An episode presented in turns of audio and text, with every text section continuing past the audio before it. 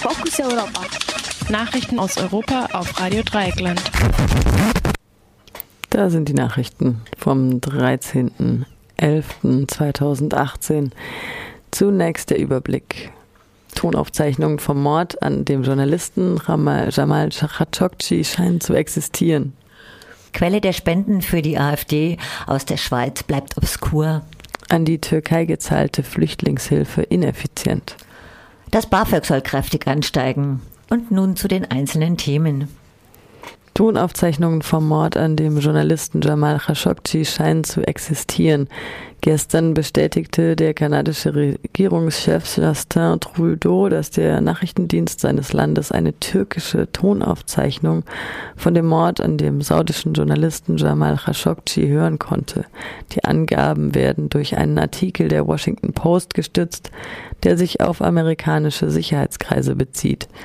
Der türkische Präsident Tayyip Erdogan hatte am Samstag erklärt, sein Land habe Tonaufzeichnungen von dem Mord an Saudi-Arabien, die USA, Frankreich, England und Deutschland weitergeleitet. In einem Interview hatte der französische Außenminister Jean-Yves Le Drian diesen Angaben zunächst widersprochen. Nach Berichten der New York Times und des Nachrichtensenders Al Jazeera sollen auf dem Audio die letzten Worte Khashoggis zu hören sein. Er bittet, dass ihm ein Sack vom Kopf genommen werde, er sei am Ersticken. Kurz darauf ist zu hören, wie jemand ins Telefon sagt, dass die Tat vollbracht sei. Zitat, sag es deinem Boss. Der Sprecher wird von der New York Times namentlich identifiziert. Es handelt sich demnach um ein Mitglied jenes Teams von 15 Personen, die kurz vor dem Mord nach Istanbul gereist waren und dann sofort nach Saudi-Arabien zurückkehrten. Es ist nicht bekannt, wie der türkische Geheimdienst MIT an diese Aufzeichnungen kam und ob ihre Authentizität gesichert ist.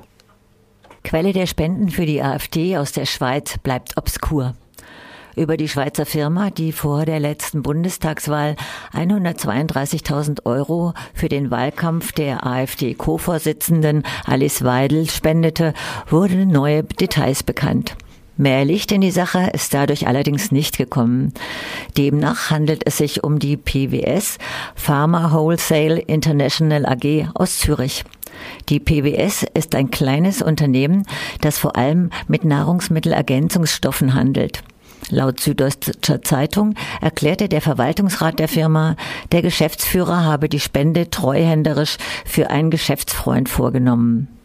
Der Geschäftsführer werde nun anhand der Unterlagen überprüfen, in wessen Auftrag er gehandelt habe. Ihm sei auch gar nicht klar gewesen, dass es sich um ein Konto der AfD gehandelt habe. Die Überweisungen trugen als Vermerk die Worte Wahlkampfspende Alice Weidel. Der Vorgang wirft aus zwei Gründen rechtliche Probleme auf. Erstens dürfen Parteispenden aus dem Nicht-EU-Ausland nicht angenommen werden und zweitens dürfen größere Summen nicht anonym gespendet werden. Offenbar wurde versucht, diese Regelung zu umgehen, indem der Be Betrag in Teilbeträge unter 10.000 Euro gesplittet überwiesen wurde. Weidel erklärte, dass sie mit der Sache nichts zu tun hatte, da das Geld nicht direkt an sie, sondern auf ein Konto des AfD-Kreisverbandes Bodensee überwiesen wurde. Der Sprecher des Kreisverbandes Christoph Högel sagt laut Schwäbischer Zeitung, es sei eine persönliche Spende für Alice Weidel gewesen, deshalb habe man das Geld auch nicht verwendet. Zurücküberwiesen wurden 124.000 Euro und das erst ein halbes Jahr nach der Wahl. Ganz unberührt blieb die Wahlkampfspende allerdings nicht. Im September 2017 wurden von diesem Geld 16.000 Euro an eine auf Medienrecht spezialisierte Anwaltskanzlei gezahlt. Die Anwaltskosten sollen unter anderem durch Anzeigen entstanden sein, die Weidel gegen die Journalistin Melanie Ammann erstattet hat. Ammann hat ein kritisches Buch über die AfD geschrieben an die Türkei gezahlte Flüchtlingshilfe ineffizient. Der Europäische Rechnungshof hat die ineffiziente Nutzung von Geldern bemängelt, die der Türkei im Rahmen des von Angela Merkel ausgehandelten Flüchtlingsdeals gezahlt werden. Dafür, dass die Türkei Flüchtlinge aufhält bzw. zurücknimmt, bekommt sie von der EU 6 Milliarden Euro. Das Geld fließt in Projekte, die den Flüchtlingen zugutekommen und so auch der Türkei helfen. Die Hälfte des Geldes wurde bereits gezahlt. Aufgrund ineffizienter Verwaltungsstrukturen und hoher Nebenkosten käme das Geld aber den eigentlichen Projekten zu wenig zugute.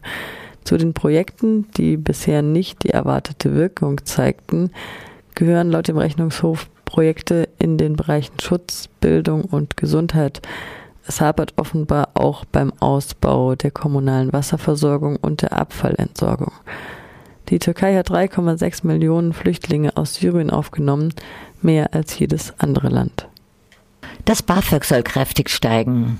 Nach Meldungen der Funke Mediengruppe plant die Bundesbildungsministerin Anja Karliczek, CDU, einen kräftigen Zuschlag bei den BAföG-Zahlungen.